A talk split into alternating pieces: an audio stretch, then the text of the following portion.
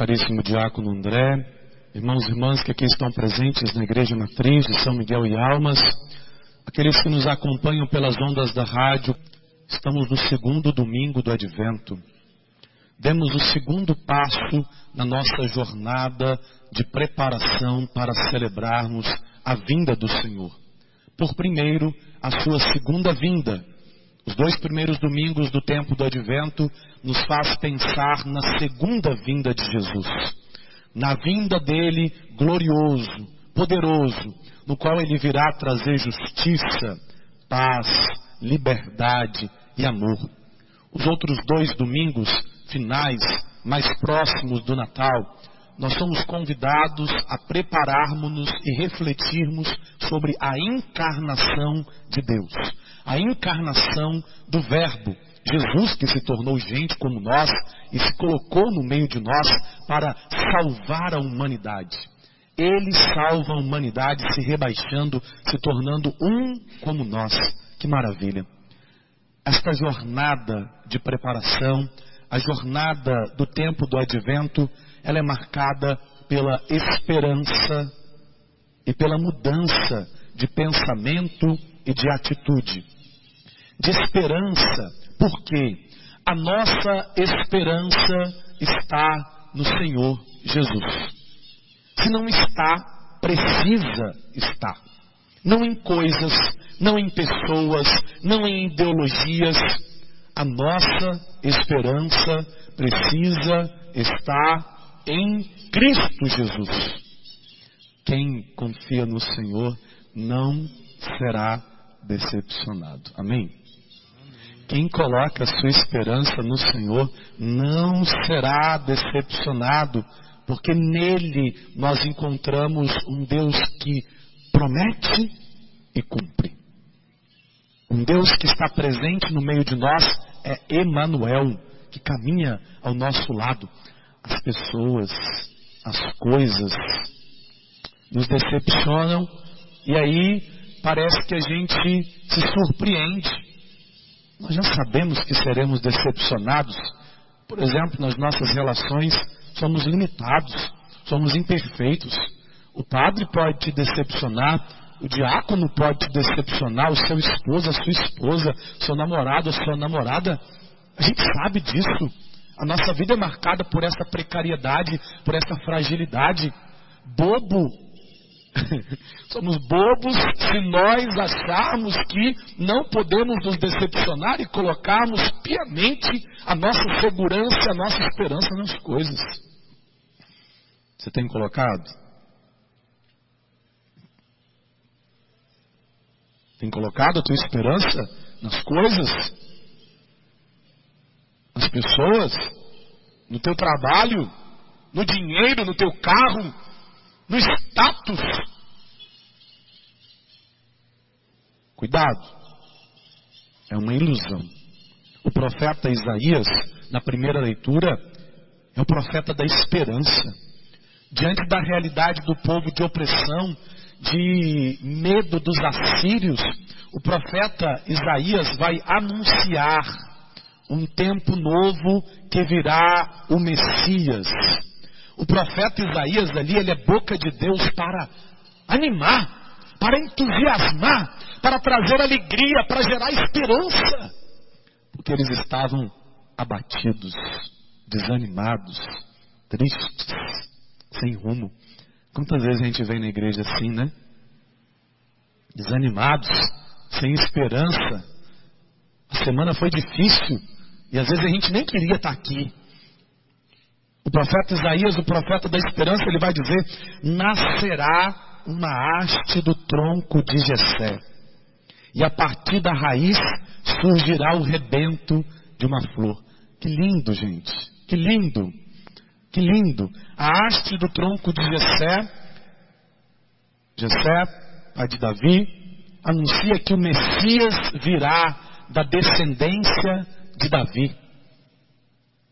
E Davi, nós bem sabemos, o simples, o humilde, o pequeno, aqueles que ninguém dava nada por ele. Até mesmo quando o povo de Israel pediu um rei, e Deus falou que lhes daria um rei, chegaram na família de Jessé e falaram: Olha, aquele mais forte lá pode ser o rei. Deus, não, não quero. Aquele outro lá pode ser o rei, ele é mais inteligente. Esse não. E, e aquele que está lá no, no meio do pasto, cuidando das ovelhas, aquele franzino lá que ninguém dá nada por ele. É esse que eu quero, Davi. Chama ele. Deus é assim. Ele pega os pequenos, os fracos, os pobres para confundir os fortes. E aí o Messias virá dos ricos, dos fortes, dos poderosos. Não. Virá da raiz de Jessé, da descendência de Davi. A tua esperança tem sido este que virá nos salvar, nos libertar. O profeta Isaías ainda vai dizer: sobre este, o Messias, repousará o Espírito do Senhor. Aqui já temos a base dos sete dons do Espírito Santo: sabedoria, discernimento, conselho, fortaleza, ciência, temor de Deus. E este que virá, o Messias, ele vai trazer paz. Ele vai fazer com que as pessoas convivam em paz, que haja justiça, que haja de fato amor. Muito mais do que um rei daquele tempo que eles esperavam, o cristianismo vai colocar na pessoa deste que o profeta Isaías anuncia, a pessoa de Jesus. Quem que é da haste do tronco de Jessé? Estão dormindo, gente? Quem que é da haste do tronco de Jessé? Jesus. Quem é da haste do tronco de Jessé? Quem é da descendência de Davi? Quem virá salvar o povo? Quem será acumulado do Espírito? Quem trará justiça? Jesus. O profeta anuncia que nós começamos esta partilha. É Jesus a nossa esperança. Na segunda leitura, irmãos e irmãs, somos convidados a pensar porque o reino de Deus já está no meio de nós. Mas por que, que a gente não tem justiça? Por que, que a gente não tem paz? Por que, que a gente não tem concórdia uns com os outros? O reino de Deus está no meio de nós. Jesus está no meio de nós. Mas por que que as coisas parecem que estão até piorando? Por causa de mim e de você. Que não mudamos de vida. Preferimos, desculpa a palavra, talvez o horário aqui não é para isso. Mas preferimos nos lascar na vida do que mudar de direção. Entende isso? Preferimos ser cabeça dura do que mudar de direção, do que nos convertermos. Vocês conhecem alguém que luta contra o diabetes? Conhece? A pessoa sabe que não pode comer açúcar, doce. E por que, que ela come? Talvez é você que está aqui na igreja, né? Ou você que acompanha de casa. Por quê? Porque o prazer acaba sendo mais forte do que a necessidade. E aí ela se vende ao prazer e esquece da necessidade de fazer aquilo que é devido. E aí, será que nós não somos assim? Burros. Desculpa a palavra. Burros. Perdemos a saúde ou perdemos o céu, a salvação, se Deus está dizendo para nós fazermos um caminho assim, e nós somos cabeça dura, queremos do outro jeito. Na segunda leitura, Paulo vai nos ajudar a fazer com que o reino esteja no meio de nós. Uma mudança de vida principal. Viver na harmonia e na concórdia. Vamos repetir? Viver na harmonia e na concórdia. Você já viu como é que você fala com as pessoas? Eu às vezes tenho que tomar muito cuidado, que às vezes eu sou meio explosivo, às vezes eu falo alto, às vezes eu abri, às vezes brinco demais. Mas às vezes, você parou a pensar como é que você conversa dentro de casa? Aos gritos, com o filho, com o esposo. Como é que é a tua relação? Ou com teu namorado, com a tua namorada, com teu esposo, parece que tem que oprimir. Ah, você só vai em tal lugar se eu mandar. Parece que são relações de dependência, relações doentias, com medo da liberdade do outro. Paulo vai dizer: é preciso vivenciar a graça da harmonia e da concórdia. Só Deus pode dar. Porque é necessário acolhermos uns aos outros, amarmos-nos uns aos outros. Não é fácil. Por isso é preciso fazer um esforço para que haja equilíbrio do coração, da mente e da alma. Tem pessoas que nos procuram para a direção espiritual, querem ser curadas de um mal da alma, mas também precisam ser curadas mentalmente, precisam da terapia do psicólogo. Vão na direção espiritual, mas não querem ir no psicólogo, na terapia. Serão curadas plenamente? Nunca. Seria a mesma coisa de você procurar o padre para resolver os problemas dermatológicos e o padre não tem condição de te ajudar. Mas as pessoas querem aquilo que é mais fácil, ou talvez algo mágico, algo sobrenatural. Assim também, as nossas relações estão um pouco doentes. E não só espiritualmente de alma que nós precisamos de cura, mas também de ajuda de pessoas que estão preparadas para contribuir no nosso crescimento, no nosso amadurecimento, como gente, como pessoas. Concórdia, harmonia, acolher um ao outro, porque o Senhor nos acolheu por primeiro. E por fim, a tônica deste domingo, como nós ouvimos, é a conversão. Porque Jesus é a nossa esperança. Vale a pena mudar de vida? Vale ou não? Por que, que a gente não muda então?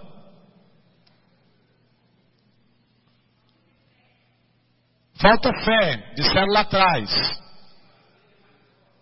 O prazer é mais forte. Talvez então falte uma firme decisão e contar com a graça de Deus. Porque às vezes a gente é nariz em pé. A gente acha que vai vencer o mal sozinhos. A gente não ora a Deus, não pede a Ele, Senhor, me ajuda porque eu quero me libertar desse mal, eu quero mudar de vida, eu quero ser um esposo melhor, eu quero ser uma esposa melhor, eu quero ser um filho mais educado, eu não quero brigar mais, eu não quero reclamar mais. E a gente não pede a Deus isso, essa graça, porque a gente é autossuficiente muitas vezes.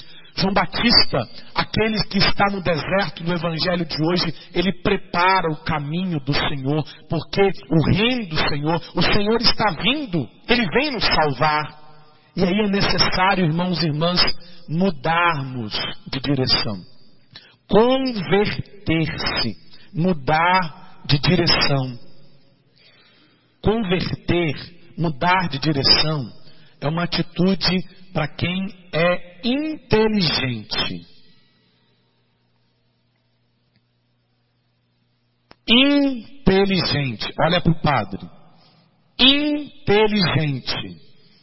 Quem é inteligente sabe aquilo que te faz mal e tem coragem de mudar de direção. Quem é inteligente sabe que o caminho que você está seguindo tá, vai chegar lá numa ribanceira abaixo e você no final vai morrer. E aí você muda de direção. Se você sabe que isso está te maltratando, está acabando com a tua saúde, com a tua vida, se você é inteligente, você, eu vou mudar, mesmo que eu não queira, porque eu preciso. Nem sempre eu preciso fazer a minha vontade, eu preciso fazer aquilo que é devido. É preciso fé, é preciso ter coragem de depender de Deus, e é preciso ser inteligente. Você é inteligente? Nem sempre, né? Nem sempre o padre é inteligente também. Por isso que nós precisamos da graça de Deus. João Batista no deserto vai dizer: preparai o caminho. Ele está vindo, ele está voltando. Ele, com seu estilo de vida do deserto, ele que ali comia uns trem diferentes, né? Gafanhoto, mel, as suas roupas eram marcadas por uma as roupas dele feitas de pelos de camelo, um cinturão de couro nos rins. E aquele que é profeta, ele anuncia que é preciso confessar os pecados. E ele batizava com batismo de conversão, mas ele disse: Não sou eu que vai trazer esperança e vida eterna, é Jesus. Ele vem, aquele que vem batizar no Espírito. E aí, os humildes procuravam João Batista e buscavam conversão. Os fariseus e os saduceus procuravam João Batista por curiosidade. Hoje, nós procuramos a Deus porque queremos conversão, somos humildes, ou nós procuramos a Deus para trocar algo? Você vem à missa só para cumprir um rito de domingo, automático. O padre falou aqui: você vai levar nada para casa. O que, que você vai levar para casa nessa preparação para o seu advento? Que atitude inteligente que você vai ter de investimento em você mesmo? Os humildes, os pobres, procuravam João Batista porque queriam confessar os pecados, buscar a conversão. Os fariseus, os saduceus, procuravam João Batista de nariz em pé, por curiosidade. E os frutos estarão aí para aqueles que quiserem ver.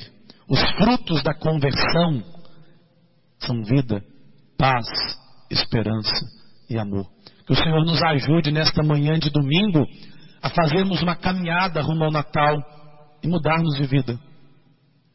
E a mudança não precisa ser algo extraordinário, algo grande. Mudar coisas pequenas. Do pequeno para o grande. Abandonar, deixar aquilo que faz mal aos poucos. Ah, Padre, mas eu dei uma recaída. Continua, não desista. Porque o Senhor, Ele é ao teu favor, Ele está com você.